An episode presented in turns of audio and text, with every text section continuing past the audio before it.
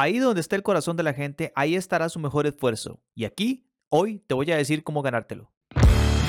Bienvenidos amigos y amigas de Latinoamérica, Henry Díaz es quien les habla, soy consultor de negocios y mediante este podcast que hemos denominado Negocios, pero Latinos, compartiré con vos temas que considero relevantes sobre mis vivencias, mis errores y mis aciertos durante mi gestión en la empresa privada como jefe, gerente y emprendedor sobre temas del acontecer empresarial como lo son el servicio al cliente, la gerencia, finanzas, productividad y mucho más.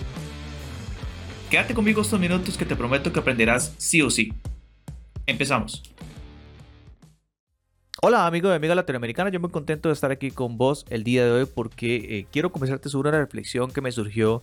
sobre el fin de semana pasado en relación con una experiencia que tuve en un restaurante y cómo esta experiencia me trajo a la memoria mis inicios como líder, como manager de, los equipos de trabajo que eh, tuve la dicha y la bendición de, haber liderado en su momento, que me dieron el pase hacia eh, mi carrera profesional en este sentido. Y quiero traerte eh, unos cuantos puntos en relación con eso porque me parece que es importante, sobre todo para esas personas que están iniciando en el camino de liderazgo, en el camino de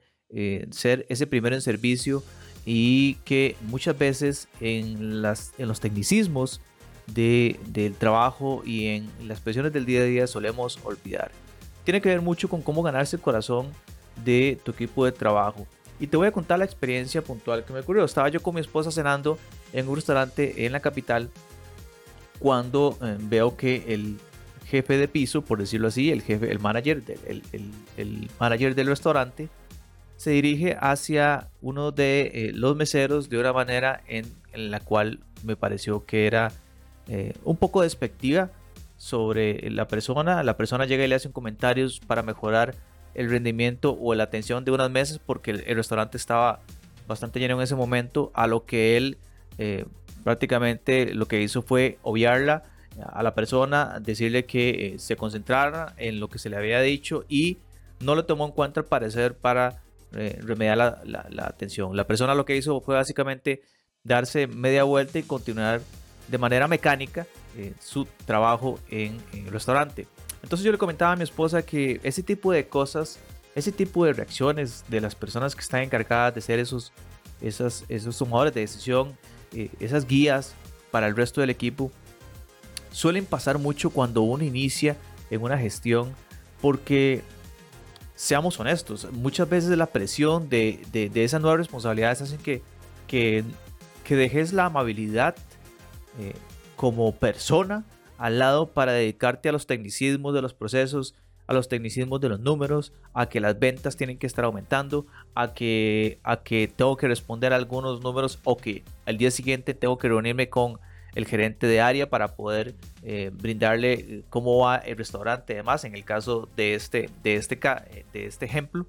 Entonces, en esencia, lo que quiero decirte es eh, que te traigo cinco acciones básicas sobre cómo ganarte el corazón de tu equipo que no cuestan mucho y que estoy seguro que puedes practicar desde el día de mañana si así lo querés. Vamos con la primera. La acción primera que te traigo es hacer sentir bienvenida a la persona. Es decir,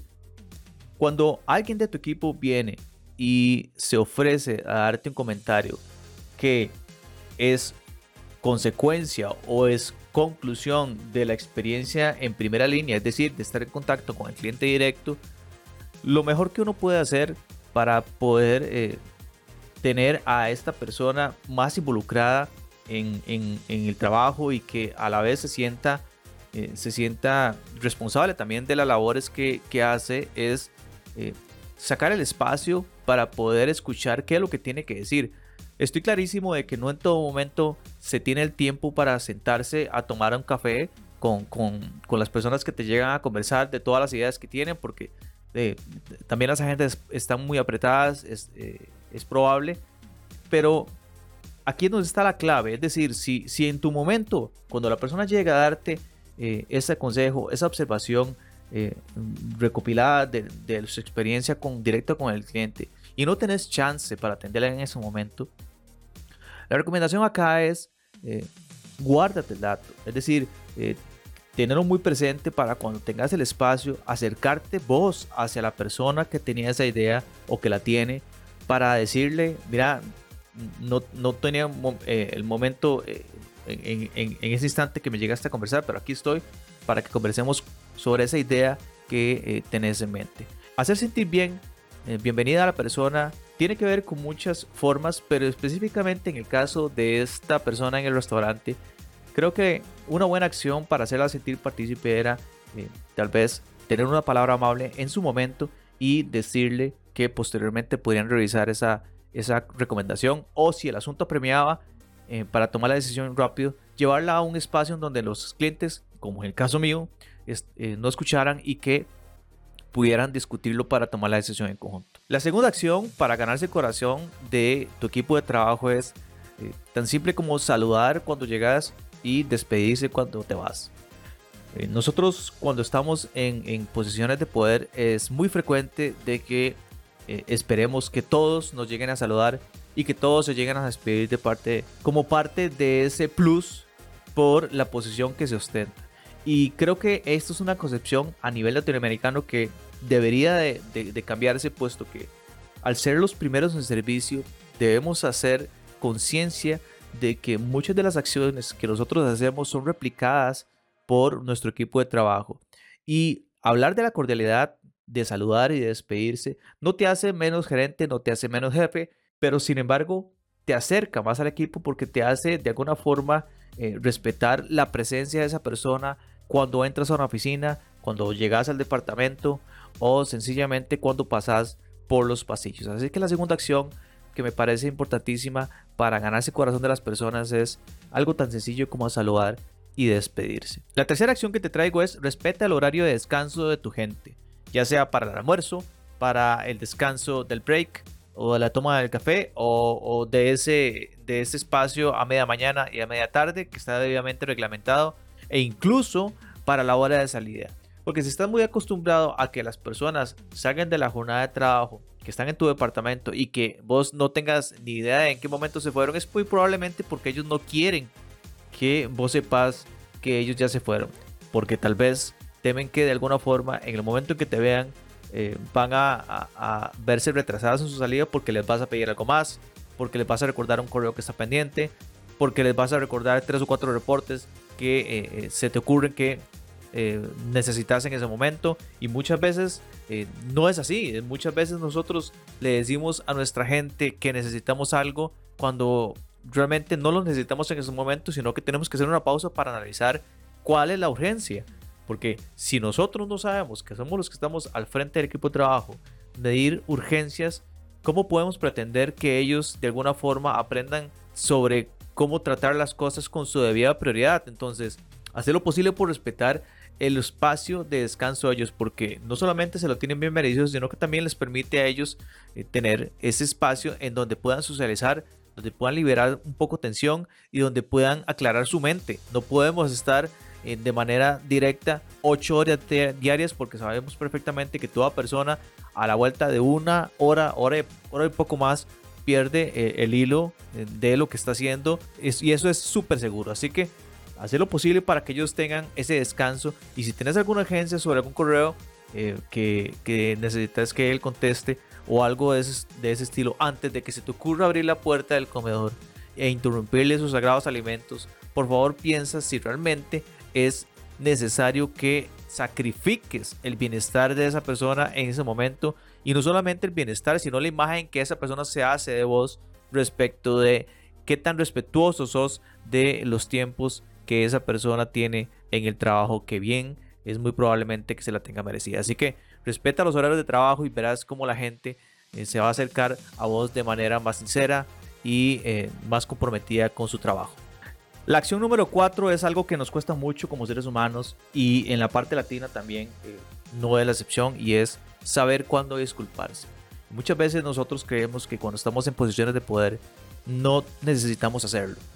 Que cuando cometemos un error por una mala decisión que, tuvimos y que afectó emocionalmente a las personas del equipo,